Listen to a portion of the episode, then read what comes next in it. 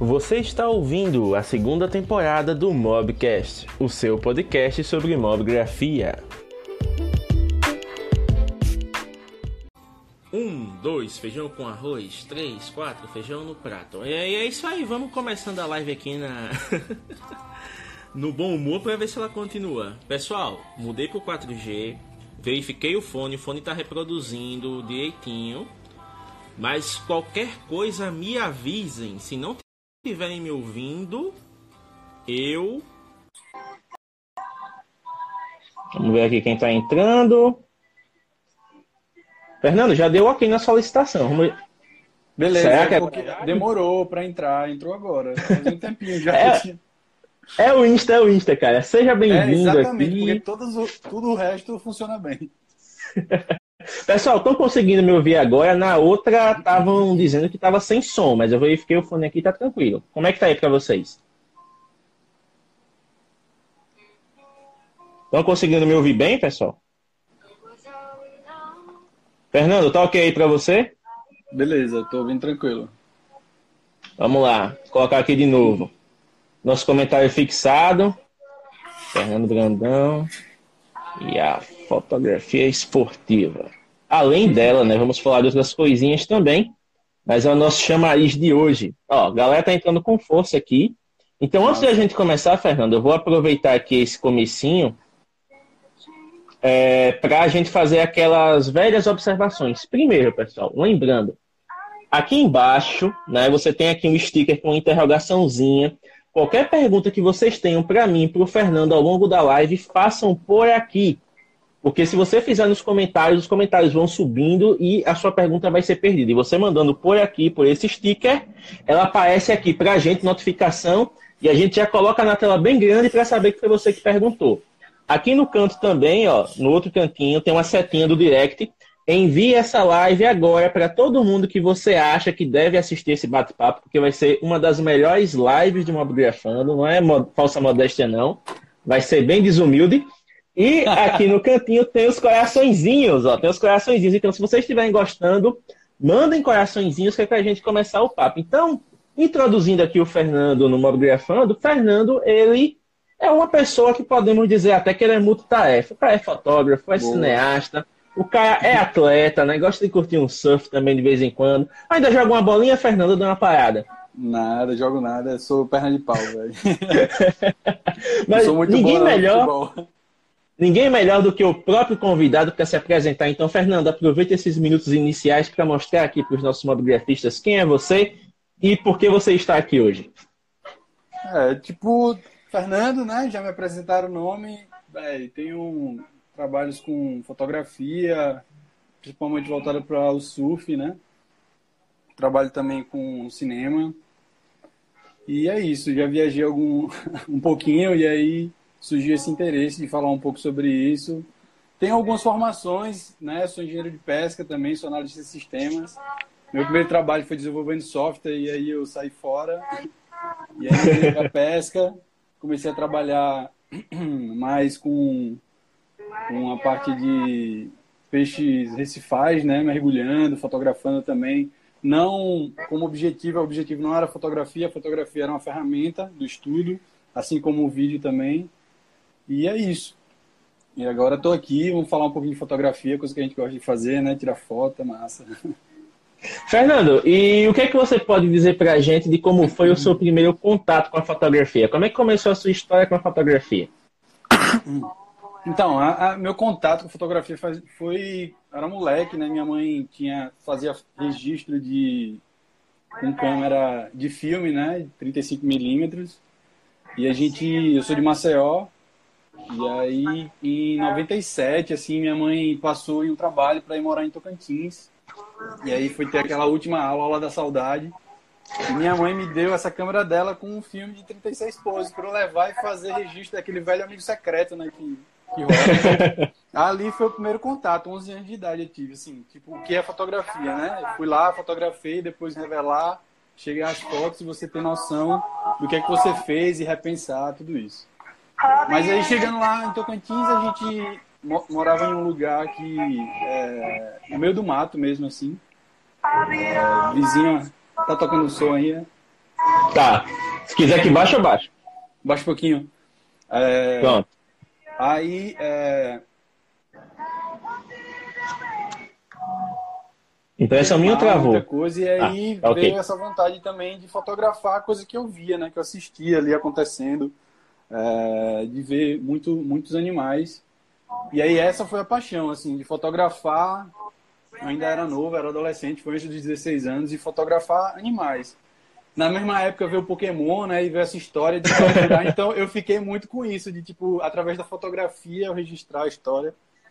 E aí pronto, aí, né, vim para Maceió, fazer universidade e tal. E aí com o primeiro trabalho eu comprei minha primeira câmera, que aí já foi lá para por volta de 2006, 2007 por aí. 2006, eu acho. E aí foi uma Sony, eu lembro, H50, era uma super zoom da Sony. E aí nessa história de super zoom, como eu continuei fotografando natureza, animal. E aí foi, né? Foi caminhando como hobby, sempre como hobby, sempre como uma brincadeira, uma forma de me expressar, expressar o meu olhar e tal. E aí nessa brincadeira, a paixão vai crescendo, né? Você vai observando outras coisas para fotografar. É óbvio que eu não só fotografava isso. Você com a câmera, né? Surge aquelas pessoas, ah, fotografa isso aqui, faz isso aqui. Aí você vai fazendo e vai se encontrando também no, no meio, o que é que você gosta de fazer.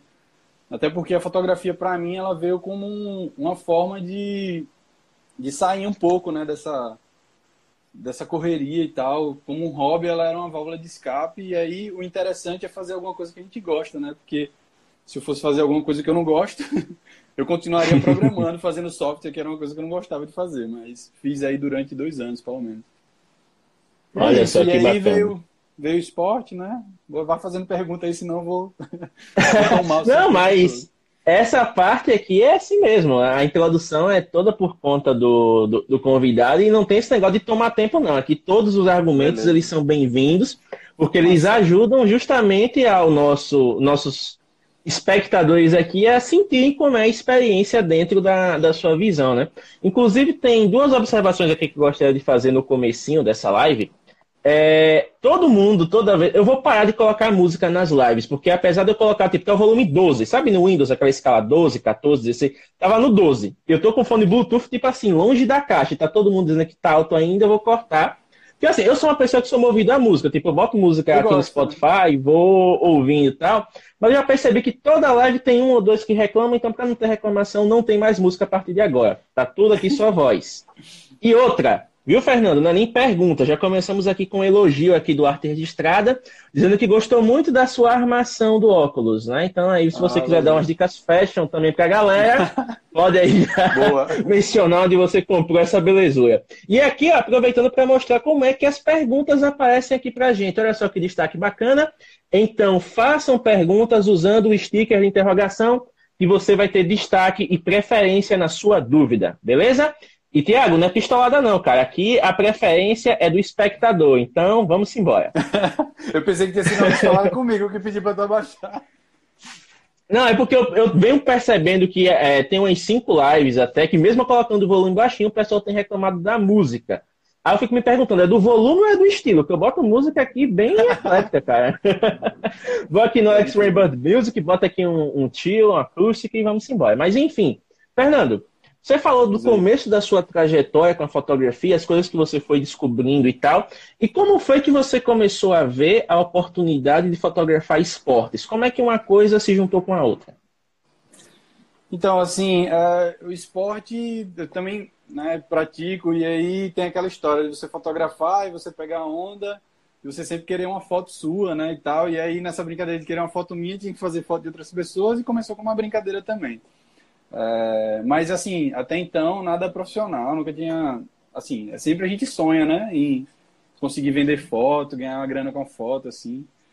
E, mas assim, como eu me descobri que eu poderia atuar profissionalmente nisso é porque é, logo depois, assim, é, uma coisa que fez eu perceber que eu estava fotografando bem foi uma tipo uma foto que eu tinha feito aí em Penedo, é, do Rio, e aí, quando surgiu um concurso do IMA, eu mandei essa foto assim, porque ah, o concurso estava aberto, e aí eu, pô, tem uma foto aqui, vou mandar.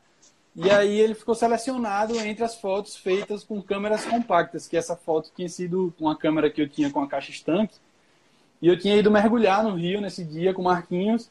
E aí, quando eu saí, tinha uma garça pousada. Não, peraí, deixa eu fazer essa foto aqui. Eu fiz a foto e aí a foto foi selecionada entre as finalistas, assim, para compor, né, o livro do IMA. E eu fiquei super feliz, assim, tipo, a primeira foto que foi conhecida, assim, como uma foto entre várias. E aí, a partir desse momento, eu comecei a perceber, assim, cara, eu acho que dá pra, dá pra eu construir alguma coisa com essa história de fazer foto, né? Tipo, sobre o meu olhar, sobre sobre onde eu tô, o que é que eu tô caminhando, o que é que eu tô fazendo.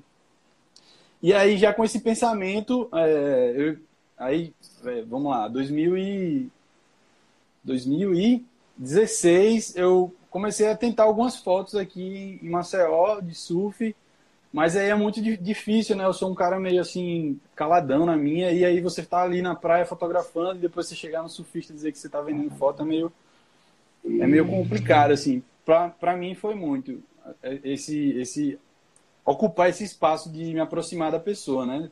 Até um fotógrafo amigo meu lá da Espanha, o Ravi, essa frase não é dele, mas alguém disse para ele, na verdade eu acho que foi um fotógrafo bem conceituado, que disse assim, que a fotografia ela, ela acontece mais forte quando você bota uma, uma lente com menos milimetragem, porque você está mais perto do seu objetivo e aí você já, já traduz esse sentimento, né? Algo que está sendo fotografado está olhando para você também. Então imagina, se eu estou fotografando surf e estou com uma caixa estanque dentro da água, do lado do surfista, ele está me vendo, ele está vendo a situação que eu estou passando para fazer aquela foto dele. Ele sabe que eu não estou ali por então assim isso faz com que aconteça um sentimento também de quem está sendo fotografado com você, que está se expondo ali às ondas, à, à profundidade, à correnteza, tem que estar tá nadando. Então, aí eu decidi comprar uma caixa de tanque de surf para tentar me aproximar, tentar mergulhar mais ainda nesse universo de fotografia de surf, né? Mas teve uma coisa importante que aconteceu em 2017 também, que eu estava em lá na, na Europa, e aí foi uma oportunidade que eu tive de melhorar meu equipamento e tal, e aí um, um grande brother meu, antes de eu viajar, eu conversei com ele, e, e ele comprou o meu equipamento antigo, né? Ele comprou minha câmera, comprou minhas lentes. E aí eu falei para ele, o objetivo, ele, velho, tô comprando essa câmera porque você vai fazer, você vai fazer grana. E eu, pô, massa, obrigado, velho. E aí ele, ele comprou a câmera, comprou as lentes e eu no outro ano viajei, né? Diogo, o nome dele. Aí eh, eu viajei para lá e aí, pô, comprei os equipamentos que eu queria, né? Comprei uma câmera melhor, já uma semi-profissional, assim, intermediária, né? Ela ainda é crop, mas para esporte tá tranquilo. Comprei uma lente tela, uma 600. Anteriormente eu fotografava com uma 300 milímetros. E é uma, uma lente boa, assim, para você fazer foto, dá para você chegar ali perto da galera que tem as lentes top das galáxias, né? E aí pronto, nessa história eu comecei a fazer foto lá em Portugal, comecei a vender algumas fotos e aí é uma empresa que faz fotografia de, de futebol lá.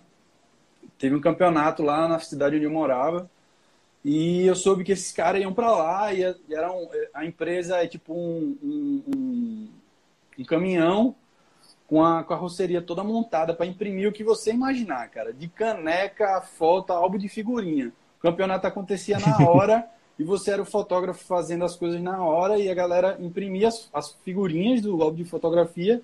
Esse campeonato era um campeonato de, sei lá, sub é, 8 até 12, né? Então tem vários, várias idades aí. Então imagina, a molecada chegava e pirava, né? O álbum de figurinha do meu campeonato que eu tô fotografado e vou. Então todo mundo comprava. Caramba!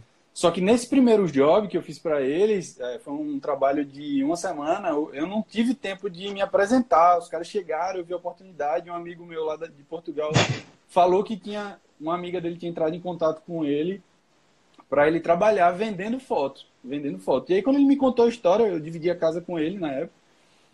Aí eu disse, cara, me bota nessa aí. Pergunta se tem mais alguém, porque eu quero, quero ver como é que é esse mercado. Eu vou lá para vender foto também. E aí fui lá e era muito, tinha muito espanhol, tinha que falar espanhol lá para para conseguir vender as fotos. Minha mãe passou aqui ali. Né? aí, aí, é...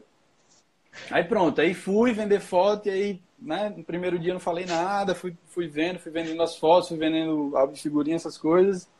Em um momento lá que o, o chefe, né, o dono da empresa, tava, ele era fotógrafo também, a empresa foi um sonho dele, né, realizado. Tipo, o cara é fotógrafo e provavelmente ele pode estar tá vendo, vai ver essa live, não sei, algum, alguma coisa depois.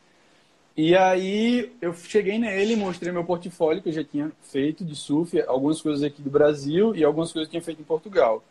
E ele falou: Você tem equipamento? Eu tenho. Aí falei meus equipamentos. Ele falou: Ó, oh, vai ter um campeonato é, próximo ano. Só que próximo ano, era 2018, eu já ia estar aqui no Brasil, né?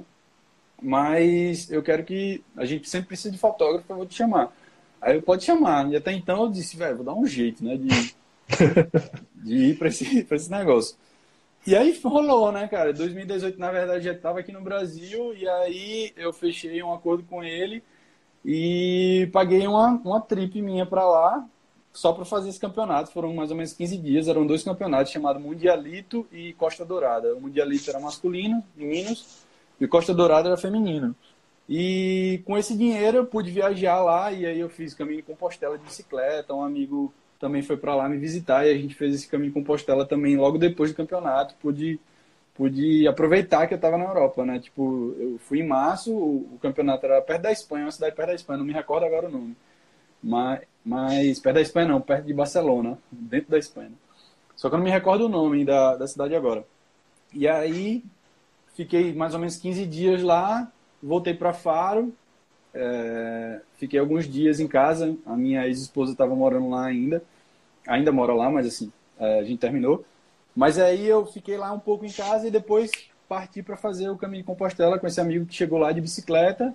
Terminou a trip, a gente felizão, né? Uma aventura que a gente sempre teve vontade de fazer. E voltei para o Brasil no zero a zero em, em relação a dinheiro, mas assim, experiência, o que eu vivi, pessoas que eu conheci, o, todos os fotógrafos da Espanha e de Portugal que eu conheci são muito meus amigos, assim, a gente sempre toca formação e quer queira quer não é um contato aberto que não me impede nada de amanhã ter alguma coisa para fazer lá e, e a galera me chamar ou dizer, ó, oh, vai ter uma oportunidade aqui, tá afim de ficar um mês aqui, cara, eu vou, né? Tipo, fazer o quê? A gente, por enquanto que a gente tem essa oportunidade de ser autônomo, trabalhar com o que a gente pode, assim, pegar trabalhos onde a gente pode levar. Meus equipamentos estão aqui, eu posso levar eles e trabalhar lá, né? É que nem quando eu faço trabalho para cinema.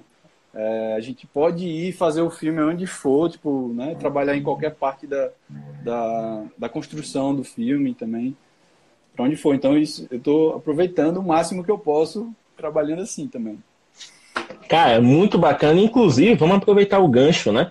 Vamos deixar aqui essa parte da Europa para daqui a pouco, que tem pergunta aqui do pessoal sobre.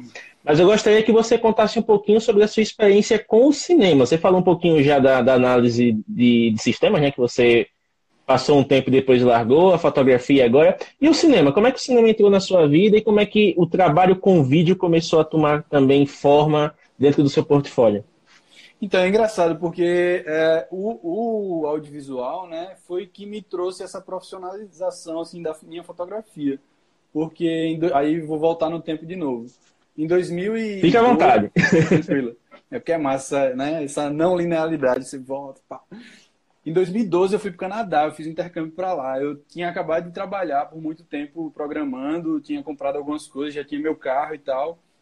E aí eu vendi meu carro e viajei para o Canadá por um ano para aprender inglês e para tentar trabalhar um pouquinho é, lá também. E consegui fazer isso.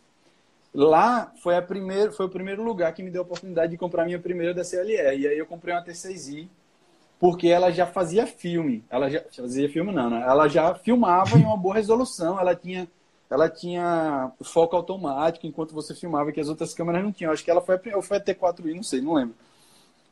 Eu sei que a T6i foi muito massa. E aí, nessa brincadeira, quando eu comprei ela, logo depois eu comprei um Mini Mac, né? Um Mini Mac, é, Mac Mini, não sei, que tinha alguns programas de edição de vídeo mais interessantes, porque até então eu usava a Microsoft e tinha muitos problemas de travar, enchia o saco, ah, vou mexer com isso não. Só que aí lá, quando eu comprei, tinha várias coisas, o garagem para mexer com música, tinha o iMovies, né, para mexer com vídeo. E era muito mais fácil a ferramenta, ela é super autodidata, assim, você conseguia aprender. E aí eu comecei a brincar com alguns vídeos. Um amigo meu viajou para o Canadá também, foi morar lá comigo, a gente dividiu casa por um tempo. E a gente fez até umas brincadeiras no YouTube, eu filmei, a gente dando uns rolês lá, indo para jogo de beisebol, essas coisas, e soltei no YouTube. Mas eu depois meio que botei no privado, porque fiquei um pouco mais também, de ficar me vendo, né? Mas nessa primeira, nessa primeira brincadeira, eu já comecei a experimentar essa parte de montagem, né? Essa parte de montar, é, montar um, um, trabalho de audiovisual. E aí, em Penedo, eu estudava em Penedo em 2011 já, fazia engenharia de pesca. E acontecia o Festival de Cinema, até então uma, uma, proposta de um projeto né, da UFAL pelo professor Sérgio, e aí eu nunca tinha participado, assistia e, ficava, e já, tinha, já tinha editado o vídeo e ficava, velho, eu vou, vou montar uma brincadeirinha, uma historinha para botar nesse botar nesse, nesse festival. E aí, sei lá, 2013, é, o festival foi eu pensando nisso, 2013 eu já estava de volta em Peneiro, e aí é, a história acontecia, o, o festival começou e eu esqueci completamente de montar qualquer, qualquer história para tentar concorrer, para entrar. Aí eu, caraca, esqueci, beleza. Próximo ano eu faço isso, 2014. 2014 esqueci de novo, cara. Aí eu, porra, de novo, outro ano, não montei nada. Isso assim, fazendo coisa minha, fazendo. Pode olhar no YouTube, tem, tem vídeo da galera surfando comigo, tem viagens que eu fiz, assim, tipo, filmando, não me filmando, às vezes até eu apareço, mas filmando o lugar, filmando, botava uma música, fazia ritmado. Quando foi em 2015, é, que o festival ia começar, tipo assim, uma semana para começar, eu tinha esquecido de novo de montar o material três dias seguidos. Na verdade, não esqueci, né, cara? A gente trabalhando com pesquisa científica, outros trabalhos, a gente dá prioridade. E a gente acaba achando que sim, sim. é um lazer e não, e não monta a história. Aí eu, peraí, velho. Aí fui, mandei, liguei para um dos produtores do circuito, falei a proposta, ele não entendeu muito bem. Aí falou, ó, chega aí falar com o Sérgio. Aí fui falei pro Sérgio, o Sérgio olhou para mim e disse, tu quer quanto para fazer isso? Eu, cara, eu quero uma camisa do circuito e quero um certificado que eu trabalhei aqui. Aí ele olhou assim, deu uma risada, chamou um amigo dele também que trabalhava, ó, oh, escuta isso aí. Aí eu falei, o cara, você quer quanto? Perguntou também. Eu falei, não quero nada, só quero, só quero uma camisa e o, e o, e o certificado. Aí ele, então pode fazer. Cara, o primeiro vídeo que eu fiz, assim, cara, a qualidade técnica não é essas coisas todas mas era uma coisa que não, ninguém tinha feito, né, velho? Fazer uma história acontecendo dentro do circuito, produzindo audiovisual. O Sérgio se amarrou, então de 2015 até hoje eu trabalho com ele. Então, todos os circuitos, agora circuito Pena de Cinema, eu trabalho lá para eles. E então assim, a minha história com o cinema não começou como cinema, não, não começou por trás de uma produção de curta-metragem. Ela começou com um evento que trabalhava com uma, era uma tela de, de de mostrar filmes, né? Então eu trabalhava ali junto da galera que está fazendo o festival acontecer, da, trabalhando mais com essa produção de vídeos dentro do evento. E assim, vídeos dentro da minha limitação técnica que eu nunca estudei para isso. E aí com o tempo as coisas foram ficando mais, mais interessantes e aí eu fui ocupando outros espaços também, dando sugestões em outros espaços, tentando construir uma coisa realmente coletiva junto com os produtores, junto com todo mundo, assim. E aí pronto, aí depois eu dei um, fui no professor do Meditech, de um, de um curso de, de, de produção de áudio e vídeo, e aí a gente, vai vamos, vamos embarcar nessa de produzir esse filme também, e a gente fez dois curtas aí em Peneiro com a galera, tudo na filantropia, assim, tipo, vai, quem quiser ajudar, chega junto, todo mundo ajudou, foi massa, experiência ótima para todo mundo, num set de cinema, e pronto, depois vieram outros trabalhos, né? Porque trabalho chama trabalho. Quando você trabalha com uma coisa, você conhece pessoas e as pessoas, né? As pessoas né, gostam de você e, ah, massa, esse cara é legal. E aí você vai, vai conseguindo conectar, fazer uma rede e as coisas vêm surgindo. Então, assim, a partir desse momento você começa a acreditar que, velho, amanhã ele já tá pronto, né? As coisas vão chegando, as coisas estão chegando, a gente sempre vem encontrando esse trabalho com cinema, com fotografia.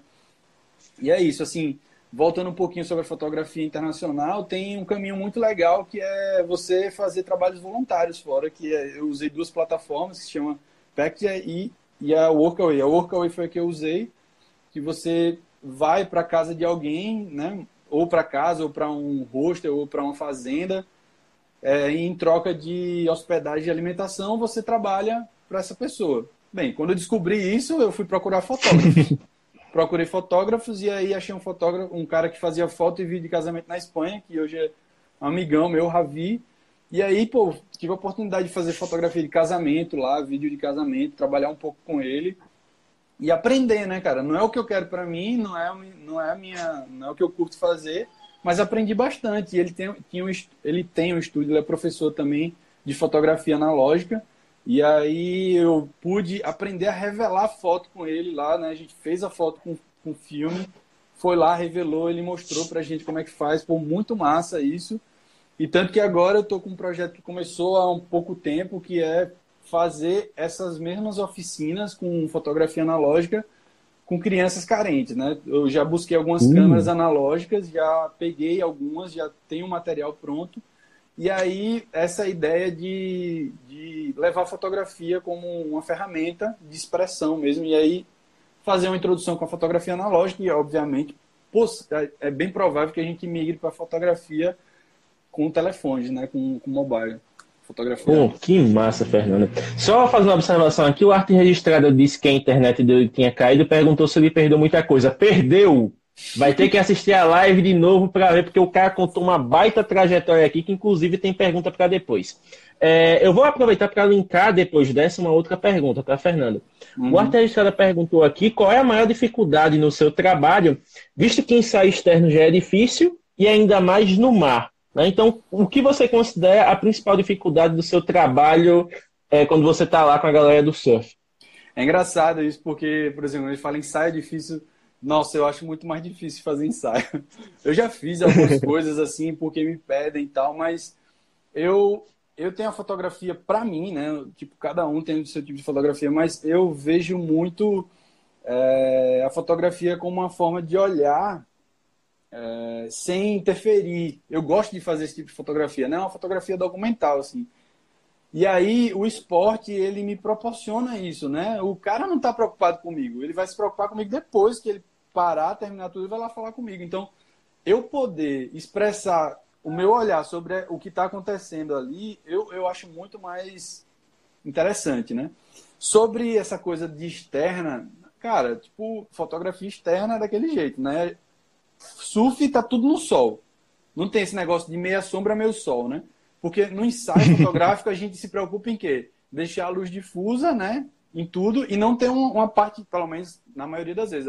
Obviamente a gente pode construir isso criativamente, construir uma foto com sombras criativamente, mas a gente não quer que uma sombra pegue na metade da testa da pessoa e então a gente quer aquela luz bem padronizada na externa.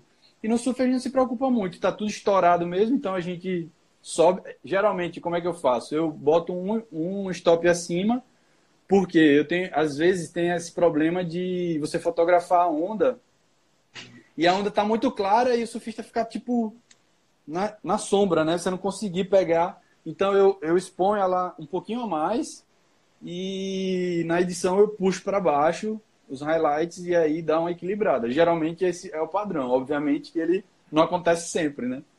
Mas é basicamente isso. Eu não tenho muito problema com superexposição né, em relação a isso. É óbvio que algumas vezes acontece. Então. Olha só. Água, né, ele falou na água, não foi? na água também. Na, o problema da água, cara, é a forma física mesmo. Você poder nadar. Tipo, tem, tem mares assim que eu não tenho condições ainda de fazer foto. Por exemplo, tem francês, às vezes entra uma corrente ali que tem, tem alguns fotógrafos de água daqui da, de Maceió que fotógrafos aquáticos que faz cada foto sensacional. E eu fico de cara assim, eu fico, vai, será que nesse dia tava corrente? Porque eu queria saber se esse cara consegue se segurar lá no coqueiral com a corrente que entra no, no vento sul, assim, tipo. Então, geralmente, para foto aquática de surf, eu pontuo marés secas, né? Que eu tenho uma, uma, uma facilidade de, de nadar ali e algumas regiões. Por exemplo, lá no francês eu fico mais ali entre o Fortunato e o Leprosário. Eu nunca me arrisquei no coqueiral em um mar grande, por exemplo. Né? Mar grande não, não consigo me segurar lá. Por enquanto, né? Eu estou em treinamento, estou fazendo. Tem que se preocupar com isso também, de estar tá, tá cuidando da, da saúde física aí para poder estar tá, tá nadando sempre bem. É isso, velho. Olha aí, bacana. É, uma das coisas que mais me chama atenção, até no, no, relato da sua trajetória, é a questão de você começar né, no, no evento lá, como, no circuito pioneiro de cinema, como uhum. voluntário e subindo o ranking aos poucos. Então, assim, ano passado você liderou as equipes, né, da, da parte de produção e tudo mais. Então, assim, dentro do, do, do seu histórico, né, dessa, atempor, dessa, dessa questão atemporal de você poder revisitar o, o seu eu do passado e pegar essas sensações e conflitar, como é que você se vê liderando equipes e dentro dessa equipe ter alunos seus, né, que eram os alunos do, do Mediotech, e ainda esses alunos trabalharam no evento, ainda tiveram filmes expostos no evento e foram premiados no evento. Para você, como mentor, você se imaginava nesse papel de, de, de, auxiliar outras pessoas ensinando? E qual foi a, a, sua sensação de ver tudo isso acontecendo assim ao mesmo tempo?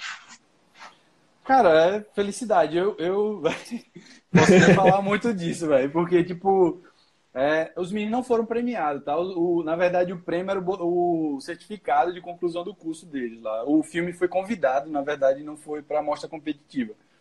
Mas, sim, algumas pessoas trabalharam comigo na equipe e, cara, muita felicidade, né, cara? Muita gratidão, porque não é fácil, velho. Tipo, a galera jovem aí, tipo, você tem que ser psicólogo, professor, tem que ser muita coisa. E assim, quando a gente, principalmente nos curtas, né, cara, foi muita relação, correria. E aí, e para montar tudo aquilo para a gente exibir no circuito, né? O Sérgio queria que fosse exibido no circuito, porque e aí você vê a obra pronta e, né, e é uma mistura de, de sensações, assim, cara. Eu não conseguia falar no dia, tipo, velho, não me chama para subir, me deixa aqui no cantinho, não vou mentir que eu chorei, chorei um bocado lá atrás. E muita emoção, cara, muita emoção. Tipo, a gente vê a cidade, a história que, que foi construída e agora a gente, pô, tá dando, ofertando, tentando formar uma equipe aí da cidade, cara, pra gente produzir isso. A cidade tá linda, tá sem, né, cada vez vai estar tá com menos fiação elétrica. Pô, a cidade é super cinematográfica. Vem uma galera de São Paulo que eu trabalhei com eles agora, maior satisfação, a equipe massa, o Diego, a Jojo, a galera muito massa conheci, né? O Elcio pôde proporcionar isso com o filme dele. E, pô, fico super feliz disso estar acontecendo. É uma coisa que vai sendo realizada devagarzinho, o sonho que se sonha junto é realidade, né? Então, eu acho que é mais ou menos isso. A gente está cada dia galgando outros outros steps aí, subindo o nível da coisa. Eu acho que vai vir muita coisa boa ainda aí para Penedo, nessa história de cinema, fotografia, tem muita gente aplicada aí nessa, nessa luta. E, Fernando, digamos assim, agora para esse período, segundo semestre de 2019, 2020, né, digamos assim, curto prazo, o que você pretende realizar com a fotografia? O que, que tipo de projeto você gostaria de trabalhar, de trazer do papel para a realidade? Então, fotografia, cara, eu tô nessa busca aí desse projeto que, na verdade, ele vai vai ter outros desdobramentos ainda, esse projeto com a fotografia analógica. Eu estou até com duas câmeras analógicas aqui. Um eu comprei, que é a Demi, que ela é meio, meio frame, que eu me inspirei no Diego, que ele tinha um e eu achei muito massa, que, veio de São Paulo. E estou com uma do Sérgio, na verdade, do pai dele aqui também, uma Olympus, que é bem boa. E aí isso tem desdobramento com algumas coisas que eu estou ainda planejando, ainda estou rabiscando algumas coisas, porque né, eu ia fazer mestrado, e aí deixei o mestrado de lado, e aí eu estou tentando vincular esses dois valores da engenharia de pesca com, com essa, essa coisa do audiovisual e da fotografia, e eu acho que vai chegar aí essa montagem desse meu, desse meu objeto que ainda é muito não tem uma forma para 2020 talvez no final aqui de 2019 já tenha uma estrutura montada para fotografia. Tá, isso vinculando o mestrado, né? E o projeto com analógico.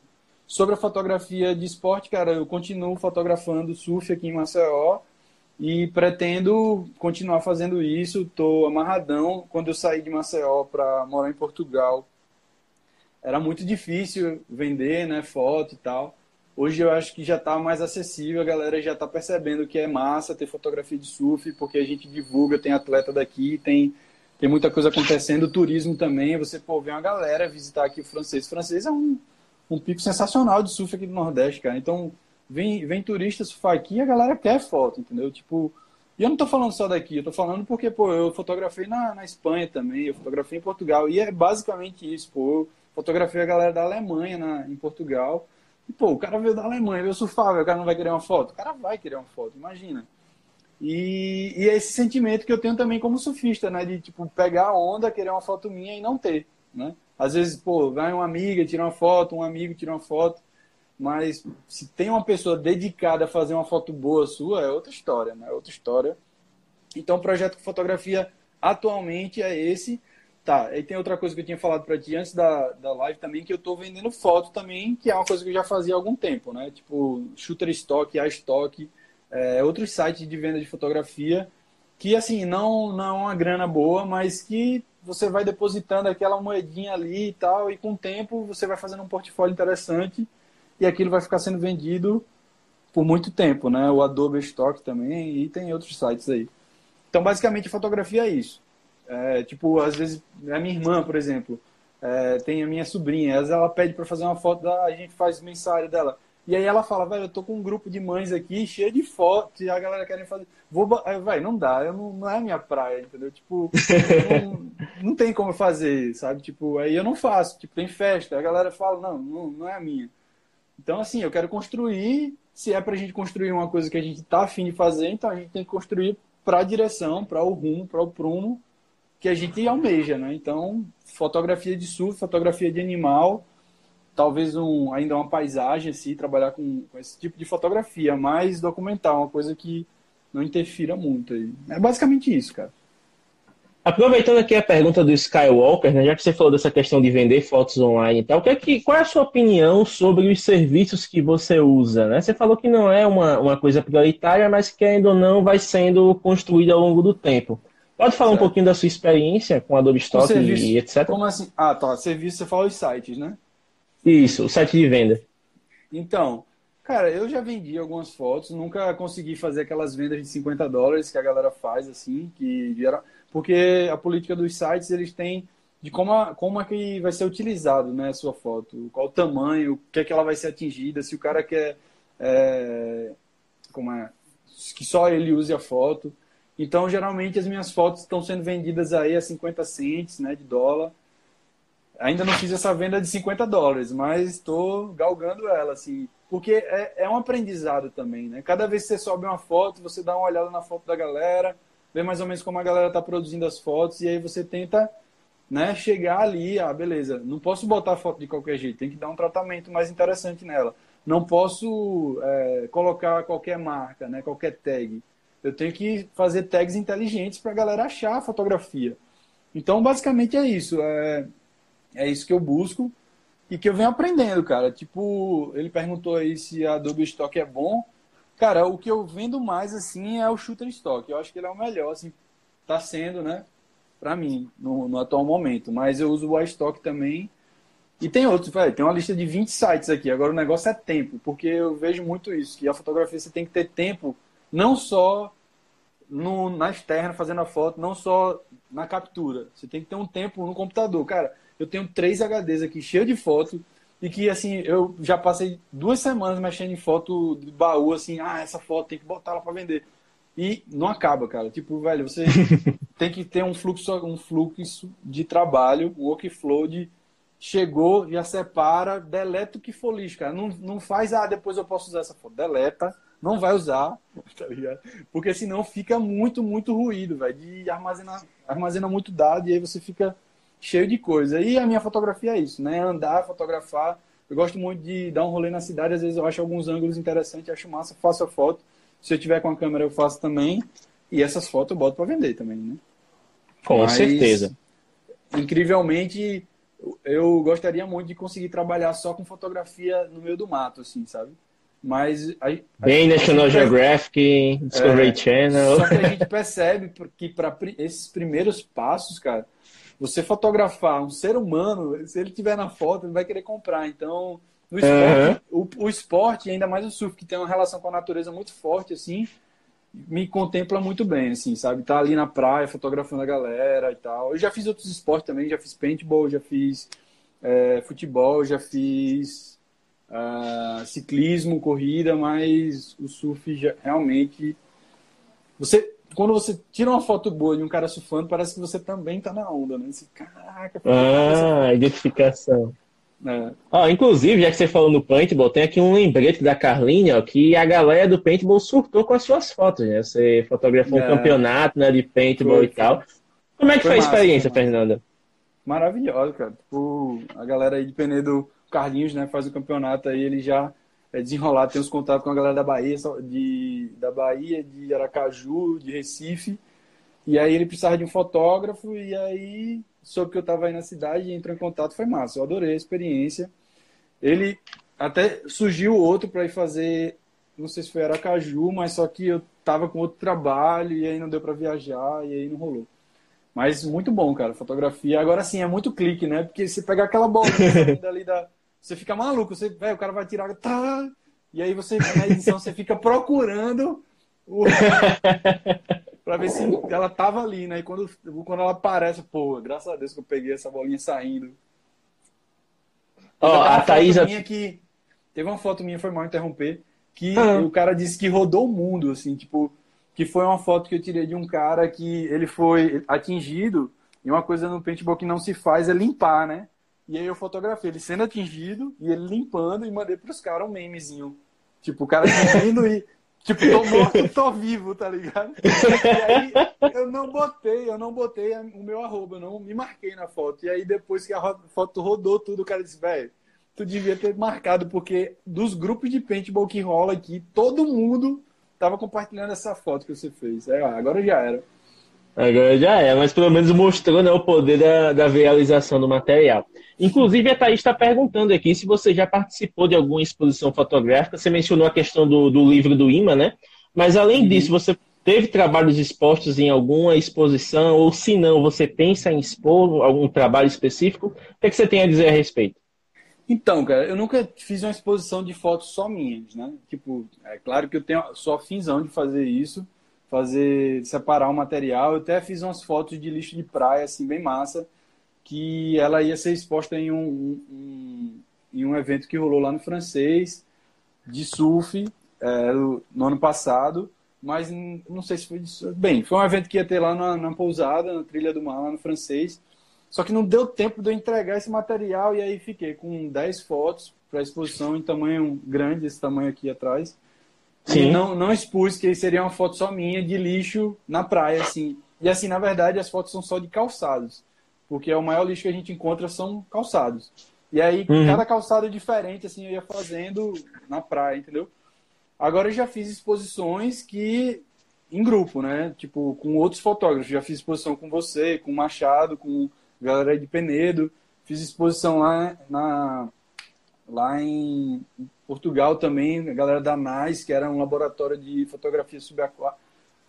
Um, laboratório de biologia marinha, na verdade, que tinha que ter um tema água na fotografia.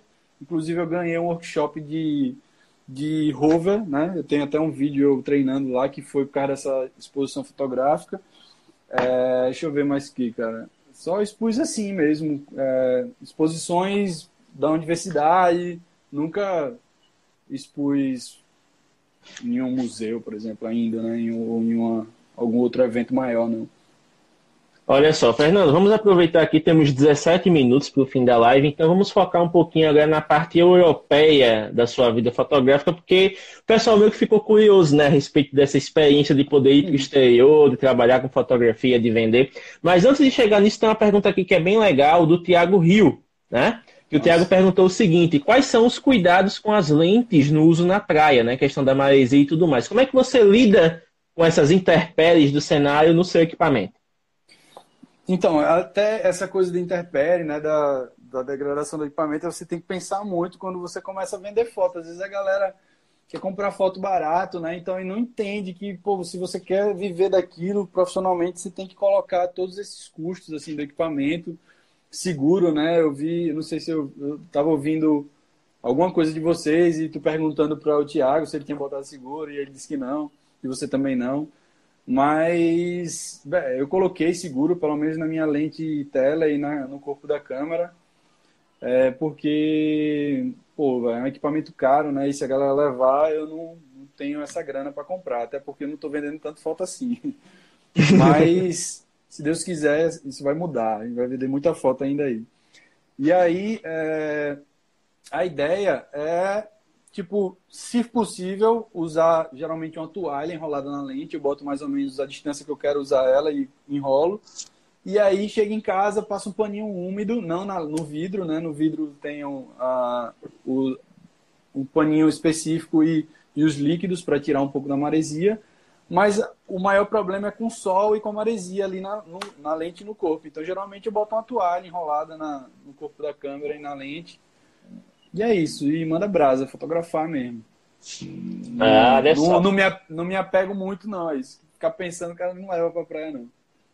Surgiu mais uma outra pergunta aqui da Carlinhos. Vamos aproveitar. É, ela perguntou quais, se você já recebeu prêmios e se sim, quais foram. Rapaz, eu, eu já. Então, recebi esse da NAS, esse prêmio da NAS lá, que foi muito massa. Aí, cara, esqueci o nome do.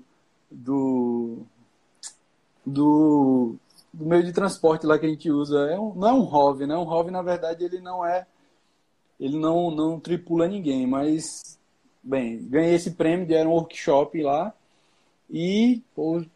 E assim, ganhei esse, essa premiação do IMA e apenas essas duas, assim. Eu, às vezes, fico afim de achar mais campeonatos, foto, é, competições fotográficas, né, concursos e tal. Mas, pô, é uma dedicação de tempo de buscar também. Quando você, quando a galera sabe que você é fotógrafo e tal, aí tem essa, essa parte positiva que a galera indica. Pô, ó, indica, verdade. E aí manda para você, caraca, Fernando, eu vi isso aqui tua cara. E aí isso é massa, tá ligado? Porque aí fica mais fácil você só, ah, beleza. Aí o que é que eu fiz? Depois que eu consegui esses dois, eu percebi que algumas fotos boas você tem que deixar elas meio que separadas para as coisas que vão aparecer aí na frente, né? E aí, quando você começa a tratar suas fotos para jogar para um site de venda, você já meio que enxerga o que possivelmente pode ir para uma competição de fotografia. E aí você se preocupa em separar essa foto fazer aquela velha pastinha de dizer, velho, um dia vai rolar um, um, que eu vou ver e vou mandar essa foto aqui, acho que eu acredito nela e tal.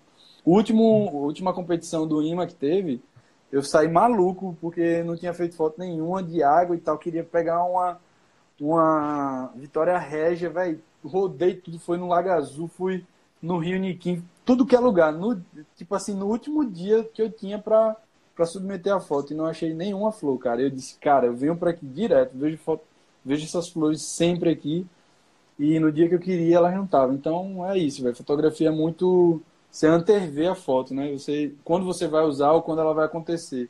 Você vê ela antes fazer, se guardar para conseguir ter essa imagem. Mas assim, prêmio, acho que só esses dois mesmo assim. Se eu ah, tiver mais algum, eu não me recordo. Ah, tá. Ganhei um, uma competição de. Tá vendo? Ganhei uma competição também é, de fotografia de surf aqui em Maceió, lá no francês. Né? Tipo, a, a votação foi popular, foi uma votação online. Aí os, os brothers chegam junto, né? Tipo, velho, mano, tá participando da competição, todo mundo vota. E aí a gente vê, né, que a galera deu uma força, foi massa. Pronto, acho que foi só essas três, assim. Esse ano provavelmente vai ter de novo lá no Trilha do Mar, competição, e vamos ver se eu faço uma foto boa nessa temporada 2019 para jogar para lá também. Simbora. Ó, tem até uma pergunta aqui bacana dessa parte da experiência europeia.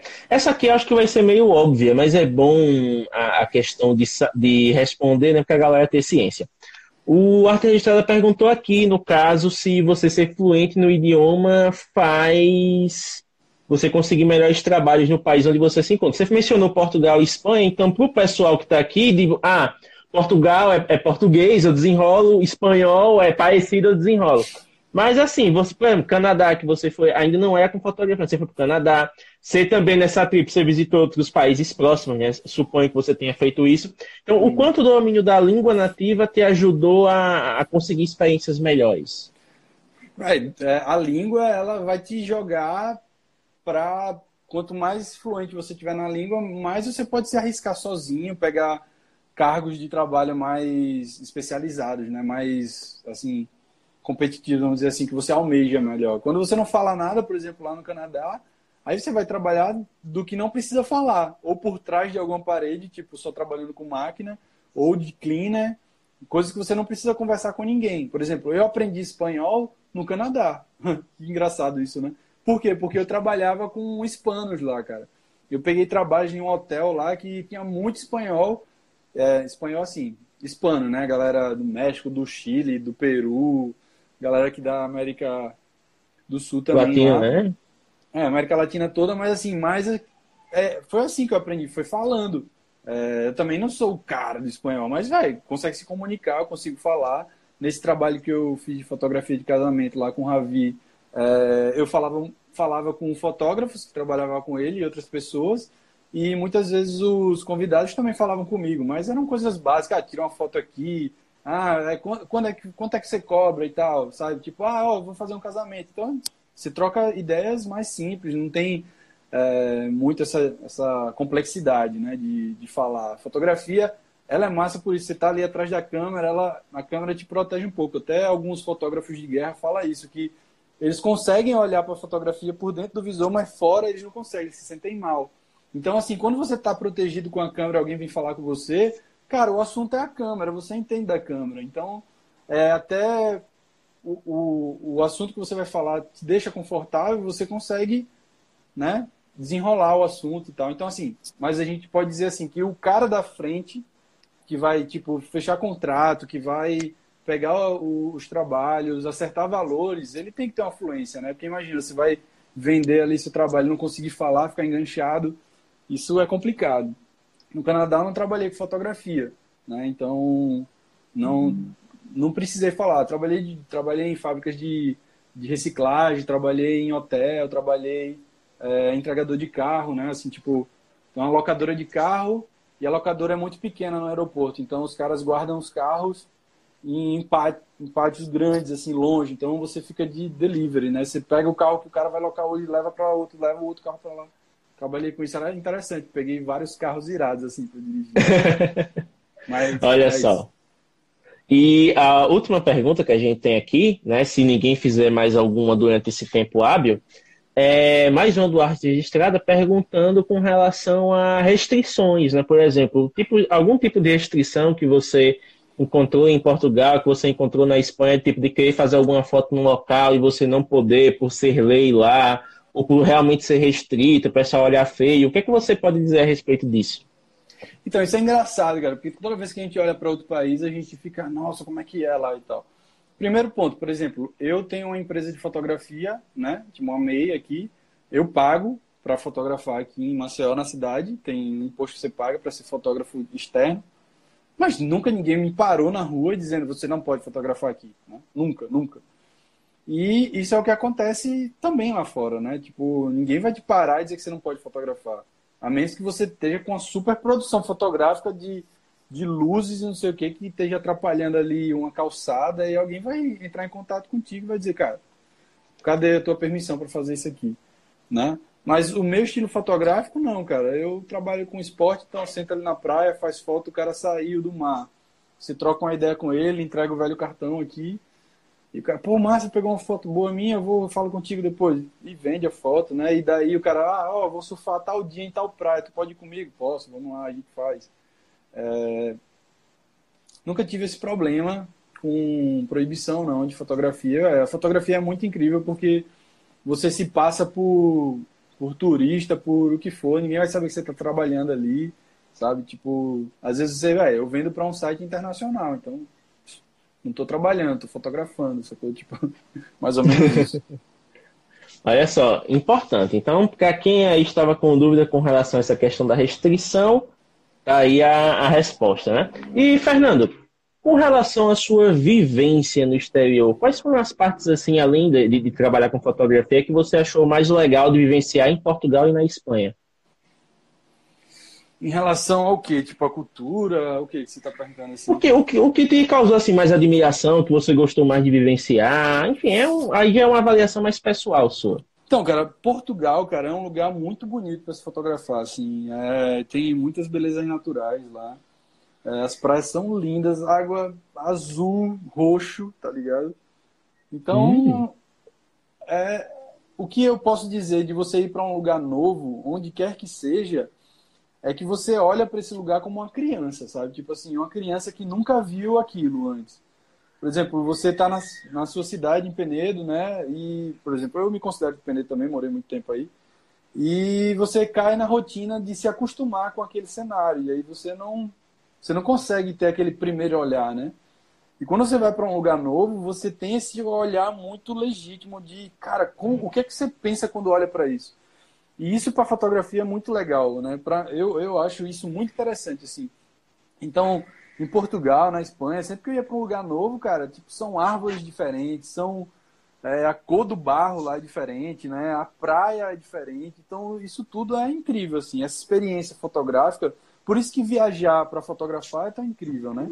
Porque, tipo, você consegue é, extrair o máximo diante do que você o que você verdadeiramente vê na fotografia.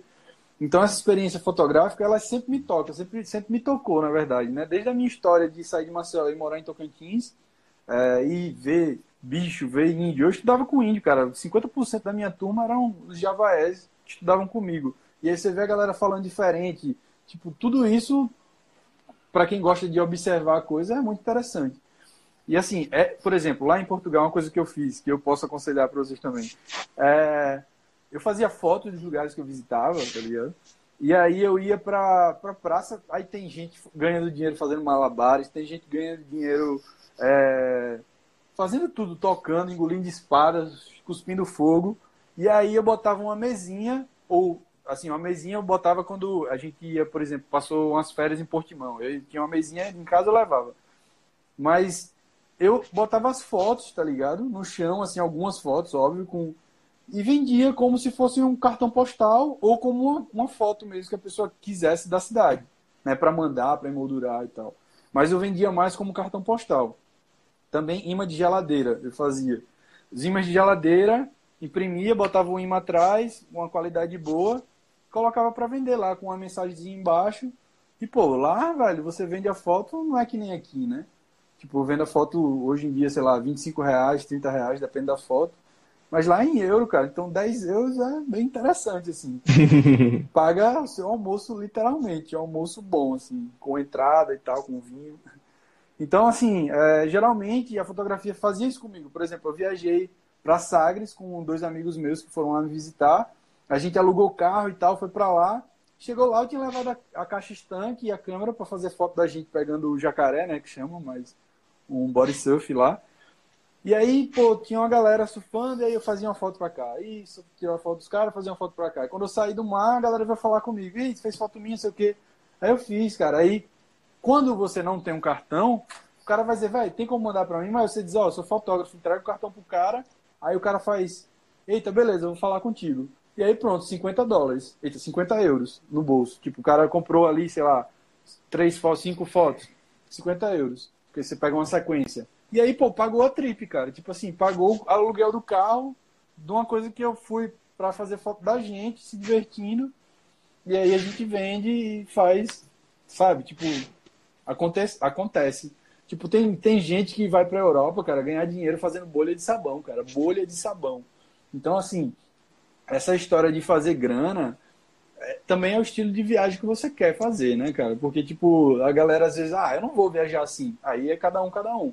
Mas eu viajo custo mínimo, minimalismo mesmo na coisa, mochilão nas costas, uma câmera para fazer dinheiro e tal. E aí já, antes de ir pro lugar, já entra em contato com algumas pessoas. Por exemplo, se ah, eu quero ir para, sei lá, um país. Aí, ah, tem algum amigo lá? Não. É, o que é que eu vou, o que é que eu quero fazer? Ah, eu quero ir fotografar é, sei lá, vaquejada, né? Aí, beleza. Vamos entrar aqui em lugares que fazem vaquejada. Quais são os parques de vaquejada que tem nessa cidade? Parque de rodeio. Entra aqui no, em contato com os parques de rodeio, depois vou dali eu vou vendo quem eu posso falar, entre em contato com a pessoa de que estou chegando lá, e aí você, ah, beleza, já tem uma porta aqui, já posso. E aí você constrói esse plano, você planeja hoje em dia com a internet, você planeja tudo. Você planeja onde é que você vai, você vai fazer as imagens, e uma potencial venda, né? Inicialmente, é, eu acho que é a melhor forma de se chegar a primeira vez, principalmente que tem muito medo, né? O medo interrompe um pouco isso. É você chegar meio que trocando por outras coisas que você precisa lá. Uma hospedagem, uma alimentação. E aí depois você vai conhecendo pessoas e aí vai crescendo. Se é uma coisa que você quer ir para não voltar mais, né? E geralmente Show isso de bola. cresce, cara. Fernando, é 40 segundos, né? Então por isso que eu já tô aqui interrompendo, mas, cara, É, o Instagram chegou um minuto, ele corta. Então é 30 segundos para nos despedir aqui. Cara, foi um prazer ter você aqui nessa live, né? Foi um, Valeu. um alto convite, muito bem-vindo, né? Tava até com dificuldade em pensar em quem viria esse fim de semana e foi um papo muito bacana. Galera que interagiu muito. Então, Fernando, chama a galera para te visitar, 15 segundos e aquele abraço. Não, é isso. Brigadão. Segue lá, vamos conversar, trocar ideia. E tamo junto aí pela fotografia. Tamo sempre a somar. Brigadão aí pela oportunidade, viu, James? Tamo junto aí, velho.